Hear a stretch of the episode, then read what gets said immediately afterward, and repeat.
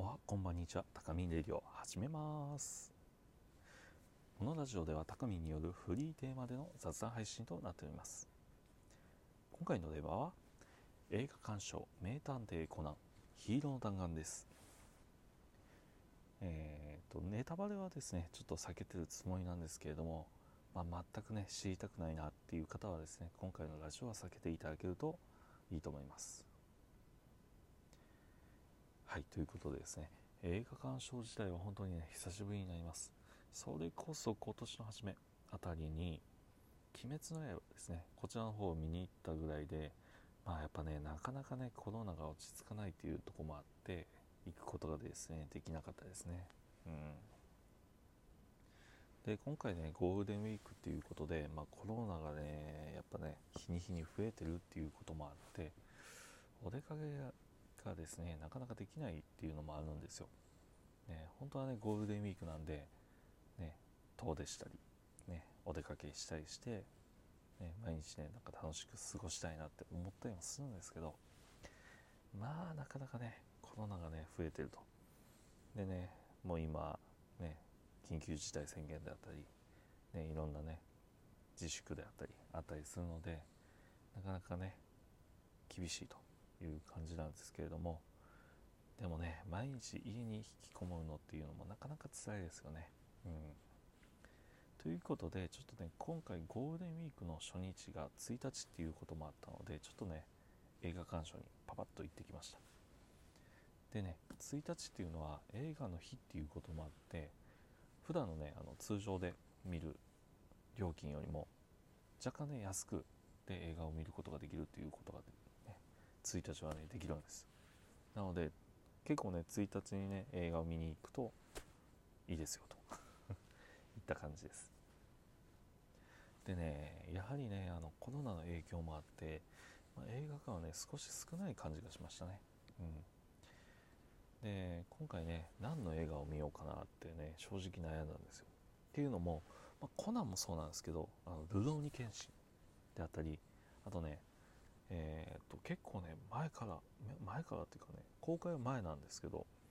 煙突町のプペル、ね、こちらもねずいぶん前から見たくてでもなかなかねねこの時期なんで、ね、行けなくて。でねまあそんな感じで見たい映画がねちょっとたくさんあったんですよ。他にもあって。でとりあえず映画館で、まあ、席のね状況要は混み具合でですねどっちにしどれにしようかなと。いうのをね決めようかと思いまして。でねやっぱりねあの「ルローニケンシン」これね始まったばっかりなんで結構やっぱ人が多かったんですよ、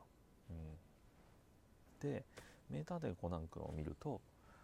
若干ね席が空いてました。なのであコナン君の方がいいのかなと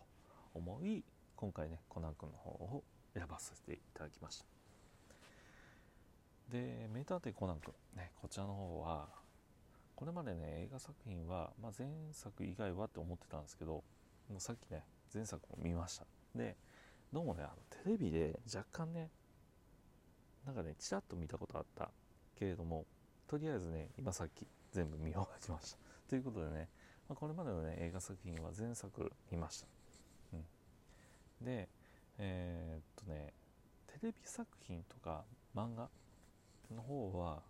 ほぼほぼ見てないんですよ。昔はねテレビとか見てたんですけど最近はね本当まあ見る時間もないっていうのも一つなんでしょうけど見てないです。でね最近はねだからそういうことで、まあ、映画だけを見るんでね映画でいきなり初めて初めましてのキャラクターがねや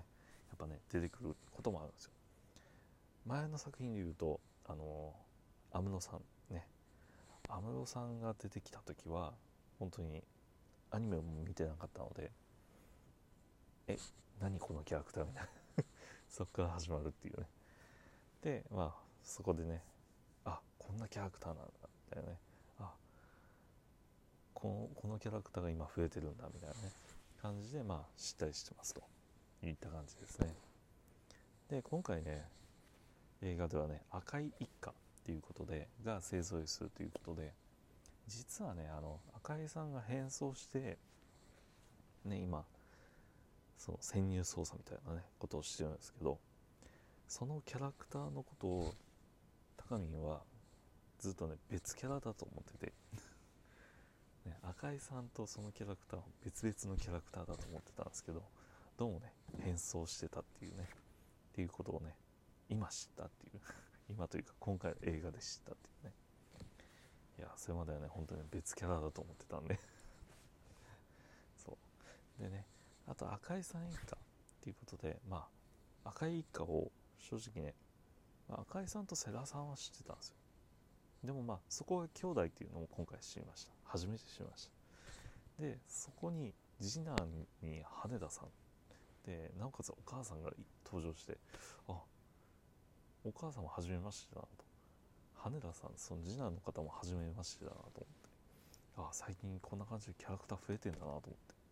ね赤井さんはね赤井さんと世良さんはあの前の作品でね映画の作品で出てたんで知ってたんですけどあ次男がいるんだ。あえ赤井一家はあ3人いるんだ。兄弟がね。でお母さんがいるんだみたいなね。へえと思いながらね全然ねちょっと知らないキャラクターがね増えてねちょっとね勉強になりました。ね。でまあコナンの映画ねやっぱね後半がね展開が多くて。まあ今回もそうなんですけど後半がねやっぱ展開が多いんですよ。で毎回ねやっぱハラハラドキドキの展開ですよ、ね、問題が解決したかと思ったらまた問題が起きるみたいな。えー、みたいなね。ねやっぱねそれ以外にねコナン君の映画を見るとやっぱね初めて知る知識とか言葉っていうのがあるんですよね。あ聞いたことない言葉だなとか。でそこであ解説があってあそういう意味なんやみたいなね。いう感じでねあのコナン君と灰原さんのねおかげでねなんかこう日にね勉強になってます。この映画をね通していろいろね勉強させてもらってって感じですね。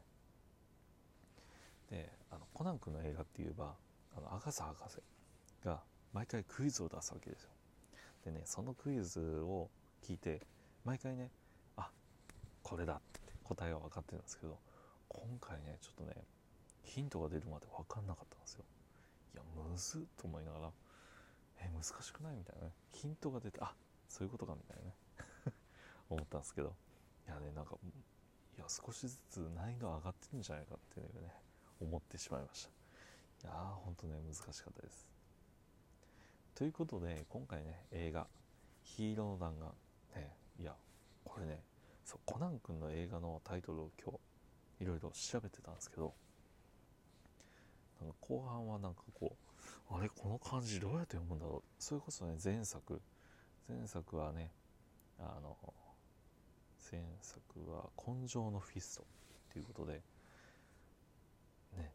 なんなんなんの拳だなんなんなんの拳だろうと思ってたら拳じゃなくて fist だったっていうね。